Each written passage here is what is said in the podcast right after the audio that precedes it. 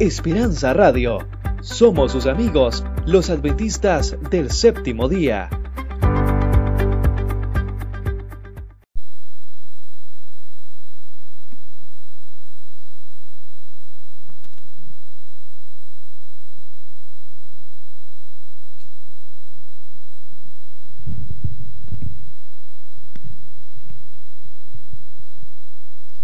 Muy buenos días. A abrir la Biblia Juan 3:16, es lo que vamos a usar. Ah, siempre bueno encontrar brasileros, brasileros perdidos por ahí. Una que, tienen cinco. Pues ya no, no, ya, ya no aceptes más. Suficiente con eso. Te crea una rebelión ahí.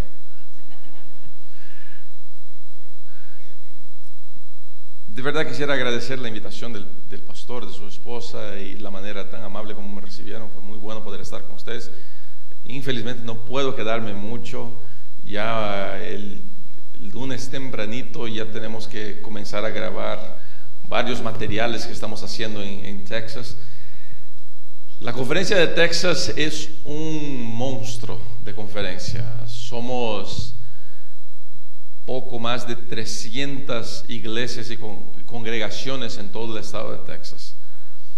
Uh, estamos ya a punto de comenzar a acercarnos más a 400 que a 300.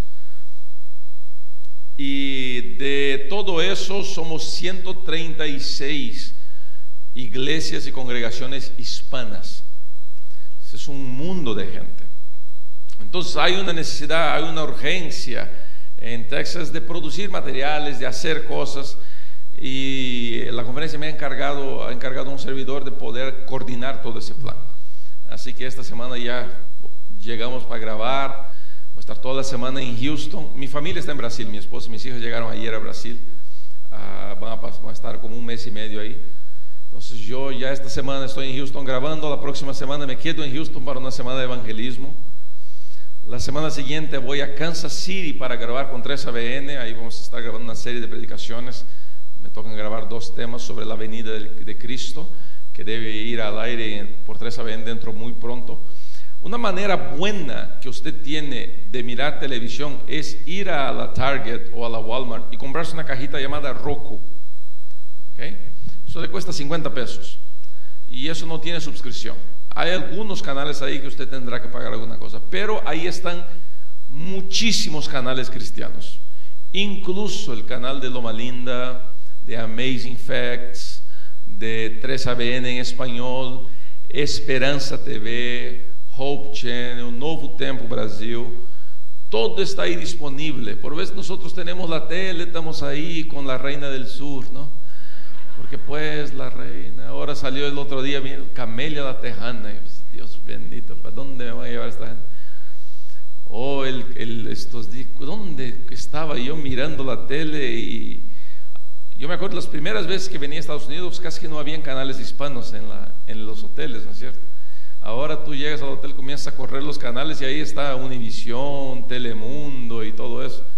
Y de repente pongo, y la gente brasileña se va a entender eso pongo esta, esta, una novela brasilera, ¿no? El clon. Es más viejo que la muerte en Brasil, pero ahí está aquí, eh, la gente feliz mirando, ¿no? Ah, y por veces nosotros nos endeudamos por pagar televisión en cable. Y no que sea un pecado pagar televisión en cable. Yo en lo particular no tengo, porque pues no gasto mucho tiempo mirando tele.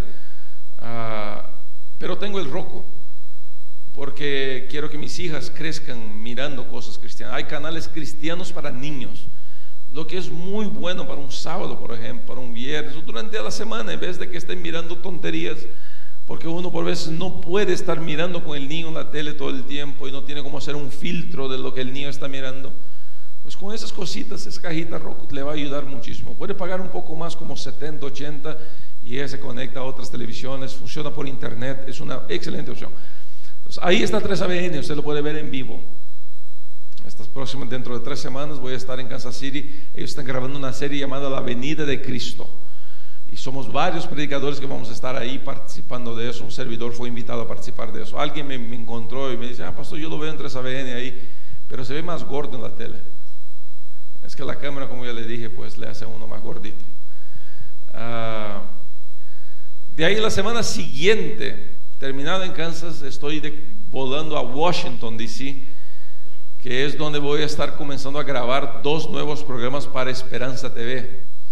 Así que si usted a partir del mes de octubre, los viernes por la noche, quiere estudiar la lección de escuela sabática, yo voy a estar estudiando la lección en la televisión con usted, con un grupo de pastores. Quizá me voy a llevar también al pastor de ustedes un día para grabar las lecciones ahí. Ah, y usted puede, pues, cuando ahí por octubre piense así, ay, ¿cómo extraño ese pastor? Ah, estaba tan guapo pues ahí ahora puede prender la tele y me va a ver. Ahí nos encontramos, podemos hablar y todo. Y también tenemos, estamos planeando grabar un otro programa de testimonios de hermanos, de gente, de gente de la iglesia, de cómo se encontraron con Cristo, cómo la vida fue transformada y todo eso. Entonces hay muchos planes. Y eso, pues, cuando termine el mes de junio, yo regreso a mi casa. Y pues mi esposa va a estar en Brasil todavía, así que llego a la casa solamente para salir otra vez me voy de vacaciones para algún. Quizá me venga aquí a Reno a vacacionar. Vamos a leer Juan 3:16. Dice así: Porque de tal manera amó Dios al mundo que ha dado su Hijo unigénito para que todo aquel que en él cree no se pierda, mas tenga vida eterna. Mire, este texto, como se dio cuenta usted, nosotros pudiéramos estar aquí estudiando este texto por meses, porque hay tanta bendición, tanta verdad aquí adentro. Pero voy a solamente recapitular, recordar un poquito lo que estudiamos esta semana. Primero, Dios ama todo mundo. ¿Ok? Usted está viniendo hoy día por primera vez, nunca se olvide eso. Dios lo ama a usted, no porque usted es bueno, porque usted sea malo. Dios lo ama a usted porque Dios es Dios. Y no importa lo tan bueno que usted piense que es, Dios lo ama. Y no importa lo tan malo que usted piense que es, Dios igual lo ama. ¿Está bien? Pastor, estoy pasando por tantos problemas. Ahora que estaba mirando por Facebook. Yo tengo mi página en Facebook. Si gusta contactarse conmigo, la mejor manera es busque una, mi página, escriba Rubén Bullón, va a encontrar una foto mía ahí. No tengo perfil, no me... Ah, pastor, quiero ponerlo como amigo en Facebook. No, no tengo eso. ¿okay? Tiene que ir a la página y marcar me gusta y ahí podemos contactarnos, me puede escribir, puede hacer preguntas y yo siempre que tengo tiempo contesto. ahora estaba mirando un poquito y alguien me decía, pastor, siento que Dios me ha abandonado, no quiero que Dios ya no me ama. No existe eso. Dios ama a todo mundo. Y no hay nada lo que usted pueda hacer que vaya a hacer con que Dios lo deje de amar a usted. ¿Está bien? También vimos esta semana que amor es acción. El amor no es estático, porque amor, amar es un verbo. Un verbo denota y demanda acción. No hay verbo parado. ¿ok? El verbo, la expresión, la palabra, el verbo en sí es algo en movimiento, algo en acción. Y cuando Dios por amar al ser humano hace las cosas por el ser humano. No hace porque los ser humanos eh, pide o ruega, no, Dios hace porque Dios ama y amor es acción. Y todo lo que yo hago todo lo que yo tengo que hacer en mi vida tiene que ser por amor. Yo no hago lo que hago para bargañar con Dios. Yo hago lo que hago porque yo amo a Dios. Y una respuesta del amor son las buenas acciones. Ayer vimos que lo único que yo tengo que hacer para conseguir la salvación, ¿qué es? Creer no se le ocurra añadir nada a eso. Yo fui creado en esta iglesia y yo sé que para nosotros aceptar que la salvación no depende de la guardia del sábado, por ejemplo, es muy difícil. Aceptar que el que no guarda la ley puede ser salvo es muy difícil. Pero la ley y el sábado no fueron dados por Dios como cuestión de salvación. La salvación del ser humano, todo lo que se necesitaba hacer para la salvación del ser humano, se hizo donde? En la cruz. Ya no tengo nada que hacer a no ser que aceptar esa salvación. Y yo lo acepto única y exclusivamente por la fe. Por eso que la salvación viene por el creer, para que todo aquel que en él cree no se pierda. Ahora el texto termina diciendo, mas tenga vida eterna. ¿Por qué termina de esta manera? Miren, algunas cosas por veces no quedan claras en nuestra cabeza. ¿Cuál es el objetivo de estarmos aquí esta mañana? ¿Por qué vengo a la iglesia? Para complacer a mi amigo, para complacer a mi papá, para complacer... Puede que sea esta la razón. Y usted no es mala persona porque vino para complacer a alguien, no se sienta mal por eso. ¿Por qué vine a la iglesia? Para encontrarme con mis amigos. ¿Es la iglesia un ambiente para socialización? Sí. La iglesia necesita crear situaciones donde la amistad se pueda desarrollar. Porque entienda eso, una persona cuando comienza a venir a la iglesia siente que tiene que dejar sus viejas amistades y comenzar nuevas amistades aquí adentro. Pasa que por veces las iglesias no son tan fáciles de participar en amistad. Y ya estamos tan acostumbrados con nuestros amigos en la iglesia que cuando alguien diferente viene a la iglesia, nosotros no lo abrazamos. ¿Se da cuenta de eso? Mira, yo soy evangelista y la gente acusa a los evangelistas de bautizarnos las personas de cualquier manera sin un preparo. Ah, pastor, hay que preparar. La gran mayoría de las personas que salen de la iglesia, la gran mayoría, estoy hablando del 70% para arriba, sale porque no encontró amistades en la iglesia, se siente solo se siente aislado adentro de un grupo de 150 personas. La peor soledad que uno puede sentir es la soledad en medio de una multitud. Yo llego a mi casa ahora, el fin de junio, hoy día voy a llegar a casa, ¿no? Entonces tengo que llegar a casa, tengo que dejar ese equipaje, esa, la, la valija que tengo, sacar otras, sacar otros trajes, pegar, sacar un montón de materiales y mañana tempranito ya voy a Houston porque comenzamos a arreglar todo el set. Pues yo llego a mi casa, voy a estar solo. Pero yo no me siento solo. ¿Por qué? Porque pues yo estoy en paz conmigo. Yo estoy tranquilo. Ahí mi hijita tiene un pez, pues el pez me hace compañía. Hasta que lo ponga en la sartén. Ahí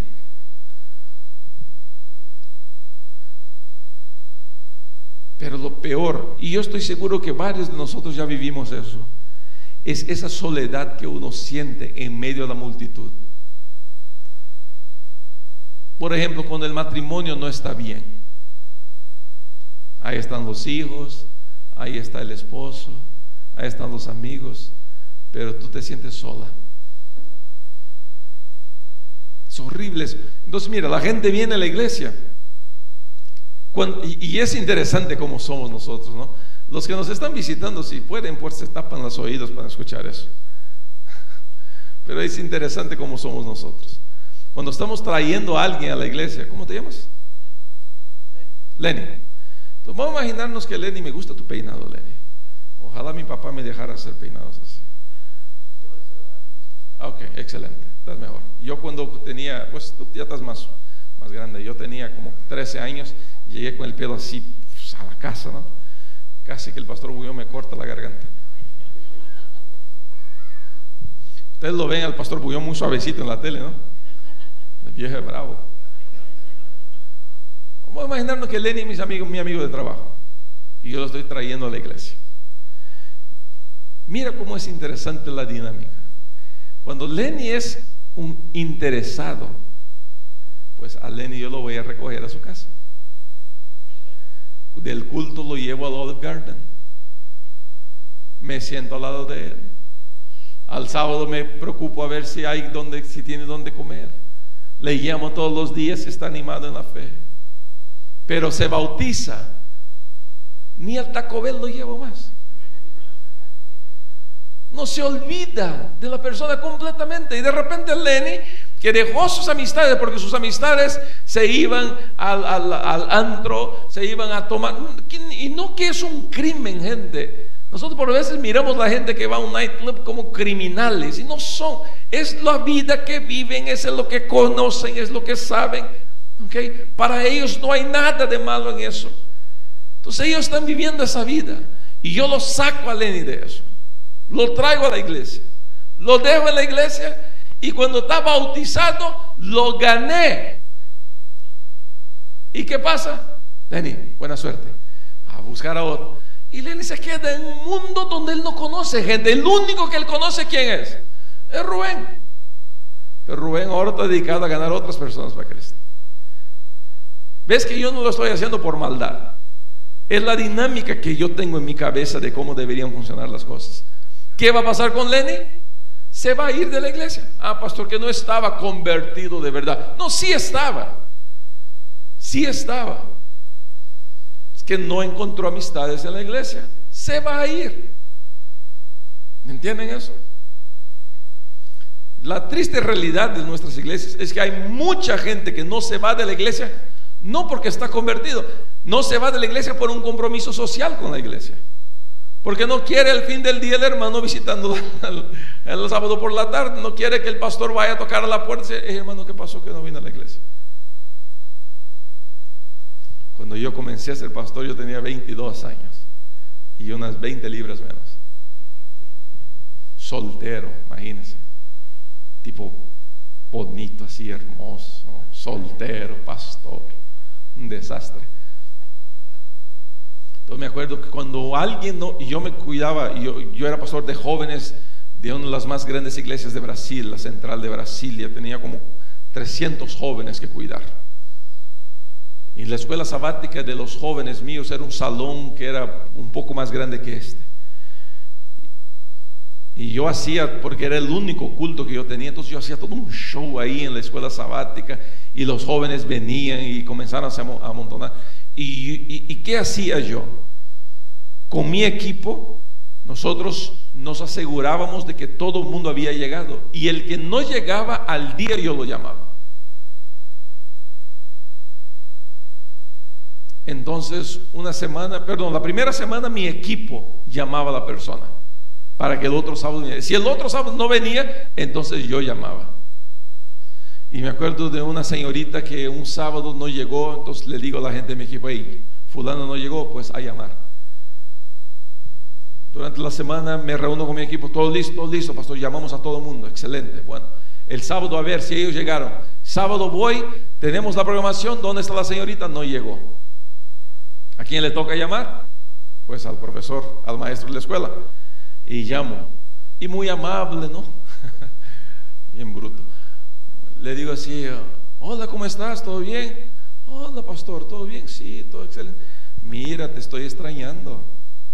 Ay, pastor, yo le extraño tanto a usted también. Creo que está mal la conversación, no, no es exactamente eso, mi hija. Bueno, no sé ni por qué estoy contando eso. El punto es que nosotros así trabajamos mayormente. La gente que se va de la iglesia se va porque no encuentra amistades. Si Lenny no encontró amistades en la iglesia, él se va a ir. ¿Ok? Él se va a ir. La gran mayoría de la gente que sale, mira, la doctrina no mantiene a la gente en la iglesia. Tenemos en las iglesias protestantes movimientos disidentes. ¿Qué son esos movimientos? Gente dentro de la iglesia que quiere crear su nueva iglesia, ¿ok? porque tiene sus maneras de pensar. Esa gente no es gente que está mal estudiada, es gente que está muy bien estudiada. Que cuando yo llegué a ser pastor en Oregon, llegué y ahí estaba un movimiento disidente, y fue uno de mis trabajos combatir una situación como esa, de una persona que conocía la Biblia de tapa a tapa. Entonces, yo vengo de iglesia para socializarme. También vengo para eso. Ahora, el objetivo de mi venida aquí no es otro sino prepararme para la vida eterna. ¿Y cómo es que me preparo para la vida eterna? El gran objetivo de todo lo que el Señor Jesucristo hizo en la cruz y hace por nosotros hoy día es prepararnos para la vida eterna. Pero aquí es uno de los momentos donde comenzamos a hacer, a crear confusión. Pastor, ¿de qué dice? ¿De qué habla? Nosotros agarramos ese concepto y comenzamos a pensar así, bueno, para prepararnos en la vida, ya he escuchado eso, ¿ok? Y lo que estoy diciendo, estoy diciendo cosas que he escuchado en los muchos lugares donde me ha tocado predicar, en, pues, en Brasil, todo Brasil, he visitado toda Centroamérica, he tenido el privilegio de ir a México, a varios lugares, a Europa, aquí en Estados Unidos, y donde llego escucho el mismo cuento. Pastor, hay que prepararnos para el cielo. Entonces hay que cuidar la música que cantamos en la iglesia, porque esa música no es del cielo. Y yo me pregunto, Dios bendito, ¿quién fue al cielo a escuchar la música del cielo? Pues nadie. Pero entonces, si nunca fuiste a escuchar la música del cielo, ¿cómo se te ocurre a ti decir que este es del cielo y esta no es del cielo? No, que ese instrumento no va a haber en el cielo. Pero criatura de Dios, ¿quién te dijo eso? No es que ese instrumento fue creado para la música rock. Todos los instrumentos fueron creados de esa manera. Pero acuérdese, son instrumentos, son inanimados, no tienen voluntad propia, es como una banca. ¿Ok? Ustedes tienen un hermoso piano aquí en la iglesia, creado para ser usado en cabaret. Pero nosotros, por la gracia del Señor Jesucristo, usamos ese piano, ese mismo instrumento, para alabar el nombre de quién? De nuestro Señor Jesucristo. Pastor, hay que prepararnos para el cielo. Entonces ya no más carne, puro tofu. Yo estoy seguro de una cosa. Bueno, quiero estar seguro de una cosa. Señor, no me decepciones, por favor. Que cuando lleguemos al cielo no va a haber tofu. Me recuso creer que al llegar al cielo va a estar el Señor con tofurkey.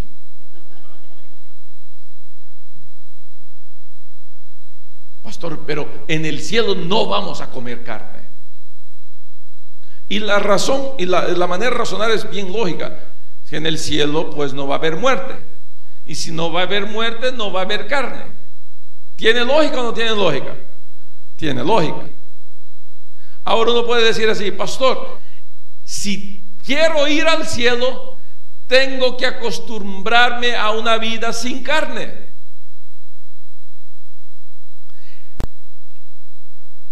La Biblia no dice mucho de lo que va a haber en el cielo. ¿Está bien?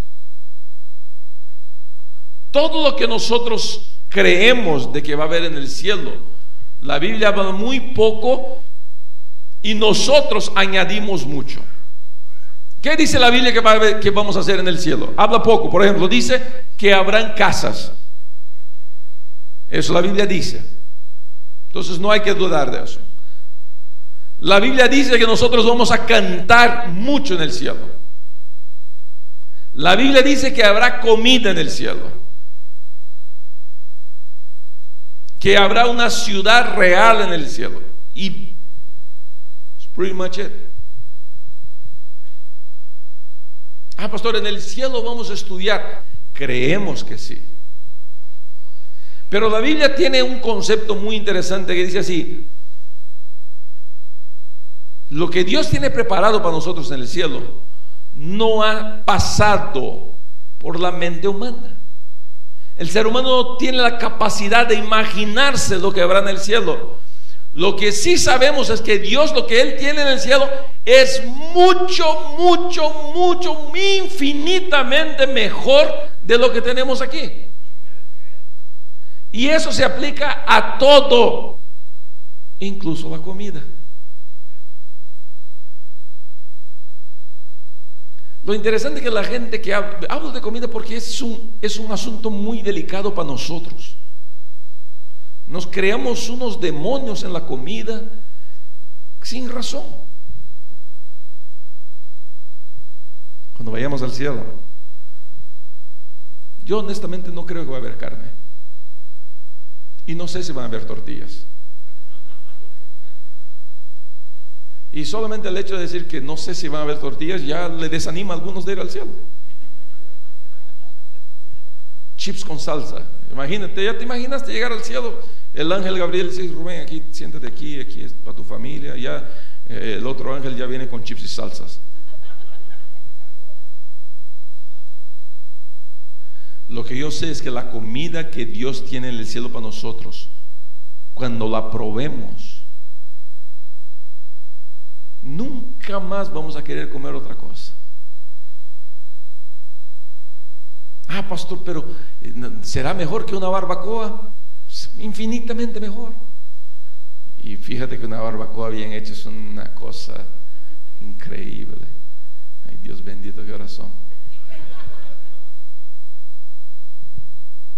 ¿Te das cuenta?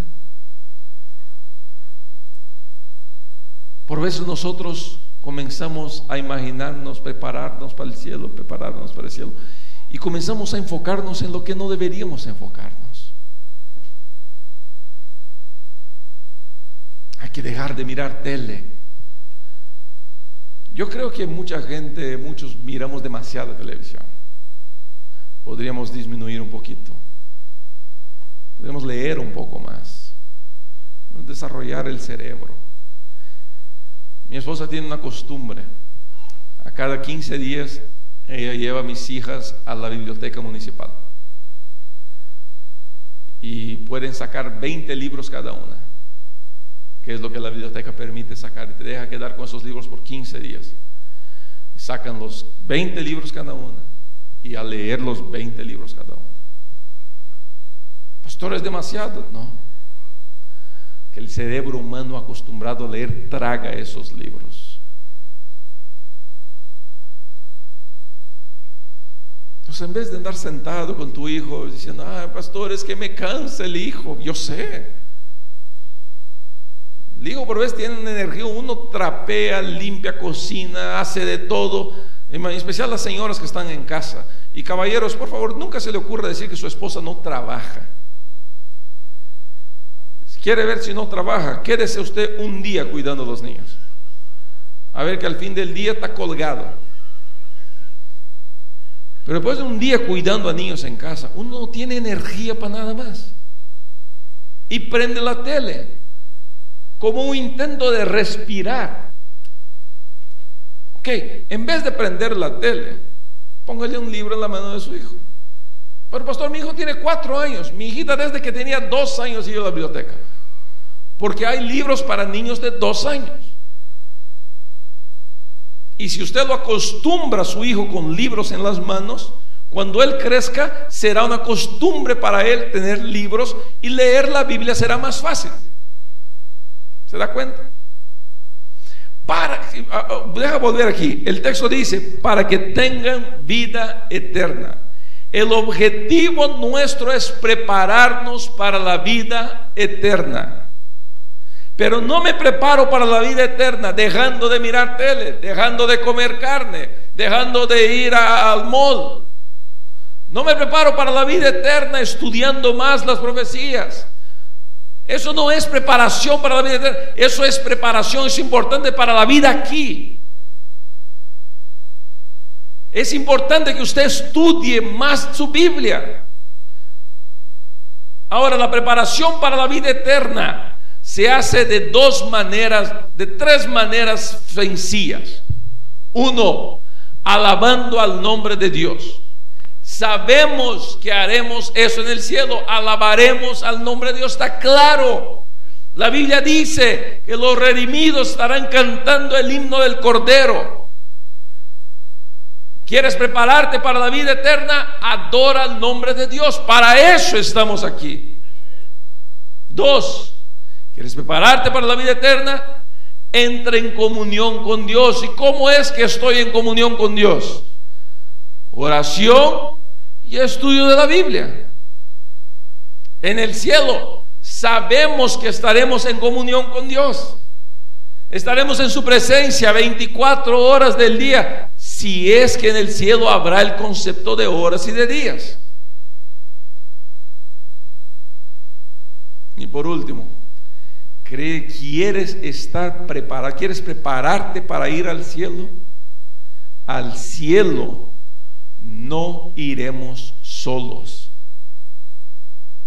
Eso sí lo sabemos. ¿Quieres ir al cielo? ¿Quieres prepararte para ir al cielo? Comienza a buscar a alguien para llevar al cielo. La vida cristiana de estudio de Biblia y oración, y eso es todo, camina rumbo a una vida de fanatismo. ¿Quieres tener una vida cristiana sana?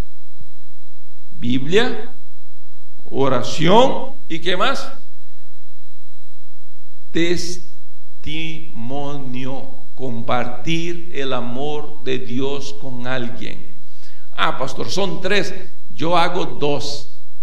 Estoy aprobado. No es así. Es más o menos como la ley. ¿Cuántos son los mandamientos? Y si yo cumplo nueve, estoy bien. ¿Creemos eso? ¿No creemos eso? Eso vale también para el trípode de la vida cristiana. Ah, yo hago dos ya, pastor. No vale. Los tres tienen que estar combinados. Es la manera de estar preparados para la vida eterna. El objetivo final, el objetivo final de la predicación es prepararnos para la vida eterna. El objetivo del Señor Jesucristo de traernos aquí a la iglesia es prepararnos para la vida eterna. No fuimos creados para vivir en este planeta. No fuimos creados para vivir en esta iglesia todos los años de nuestra vida. Fuimos creados para estar con el Señor. El pecado nos apartó. Es hora de regresar. Y el Señor está viniendo. Así que no te preocupes en ser santo. Eso ya lo eres porque el Señor te ha separado para la salvación.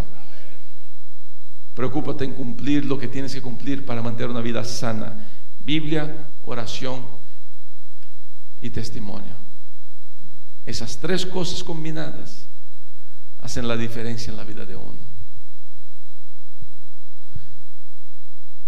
Hay una parte de este texto, yo quisiera terminar trabajando contigo un poquito, dice así, porque de tal manera amó Dios al mundo.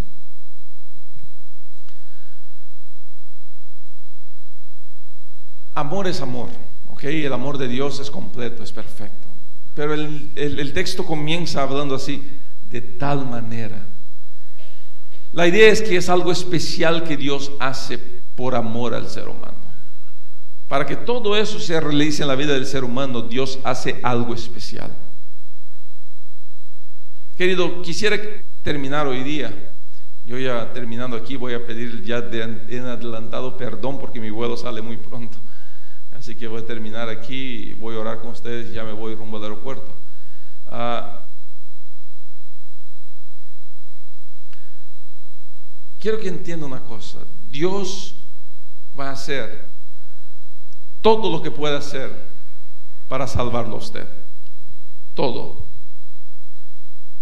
Es de ahí que viene la expresión de tal manera. Es Dios dispuesto a hacer todo lo que pueda hacer para salvarlo a usted. Pastor, ¿qué quiere decir eso? Quiere decir que por amor a mí Dios mandó a su hijo, sí, pero no es solamente eso. Dios está dispuesto a hacer todo, incluso, y aquí quisiera que usted entienda un poquito eso, porque voy a entrar en un, un tema delicado, incluso permitir que el dolor toque tu vida. Dios no manda el dolor, pero Dios lo usa Hay gente que nunca logra escuchar la voz de Dios hasta que cae enfermo, hasta que sufre un golpe, hasta que es lastimado por la vida y cuando está tirado en el piso es cuando se acuerda de que hay un Dios de amor. ¿Puede Dios acabar con todo nuestro sufrimiento? Lógico que sí. ¿Y por qué no lo hace? Porque quizá la única manera de traerte para cerca de Él es permitir que nunca te den papeles. Es permitir que tu esposo nunca venga a la iglesia. Porque quizás sea la única manera de mantenerte arrodillado orando. ¿Te das cuenta? Quizás la única manera que Dios tiene de mantenerte en la iglesia es mantenerte enfermo, permitir que la enfermedad siga en tu vida. Dios te puede sanar, Dios puede traer tu esposo a la iglesia, Dios te puede dar papel, Dios puede hacer todo, pero ¿por qué no lo hace? Porque por veces el camino más fácil y el mejor camino y el único camino que va a funcionar con uno es el camino del dolor. ¿Cómo sería bueno que todos nosotros entendiéramos que Cristo nos espera y pudiéramos seguir en la dirección del Señor sin sufrir por nada? Pero tristemente algunos de nosotros necesitamos ese golpecito. Dios no te golpea. Nunca pienses, ah, se murió mi hijo porque pues Dios lo quiso. No, Dios no lo quiere. Dios no lo quiere. Pero Él lo permite. Querido, quieres aprender, quieres salir del dolor. Reconoce a Dios en tu vida. Reconócelo como tu Señor. Eso va a ser el cambio que tanto hace falta en tu vida hoy día. Es hora de prepararnos para la vida eterna. No sé si los veo algún día en mi vida. Ojalá que sí. Pero si no, que el Señor nos tenga listos para ese gran día cuando Él finalmente llega y Él está llegando. Falta muy poco Ah, sí, pastor, que las profecías. Mira, te voy a decir una cosa. No te preocupes mucho con las profecías. Tú no tienes ningún poder sobre ellas. Pero pastor, se falta por lo que creemos, sí. Pero acuérdate que todo lo que tiene que ver con profecía es interpretación. Y puede que en algunas interpretaciones nuestras no estén tan correctas. Algunos estamos pensando que nosotros tenemos todo el mapa de la venida del Señor Jesucristo. Por eso la Biblia dice que el Señor vendrá como ladrón, va a agarrar gente despreparada. Nosotros, no, no, no, mira que aquí falta que se cumpla eso. Para Dios, Dios está por encima de eso. Lo único que yo sé y que yo creo de verdad es que Cristo está viniendo a esta tierra. Y ya está llegando el fin de nuestra vida en este planeta. Lo único que me importa es estar preparado, orar, estudiar la Biblia y compartir el amor de Cristo con alguien. Y si hago eso, estoy listo para que un día yo pueda vivir en la presencia del Dios amor por toda la eternidad. ¿Cuántos queremos estar listos para ese día? ¿Puedo ver? Padre querido, levantamos nuestras manos para decirte que queremos estar listos. Que cuando llegue ese día nos encuentres por tu misericordia, listos para entrar en la cana celestial. Bendice esta iglesia, su pastor, la esposa, su esposa. Bendice a cada hermano, los líderes, de manera especial a tus hijos que están llegando a esta iglesia. Manténlos aquí felices. Te lo pedimos en el nombre santo del Señor Jesucristo. Amén. Esperanza Radio www.esperanzaradiolv.com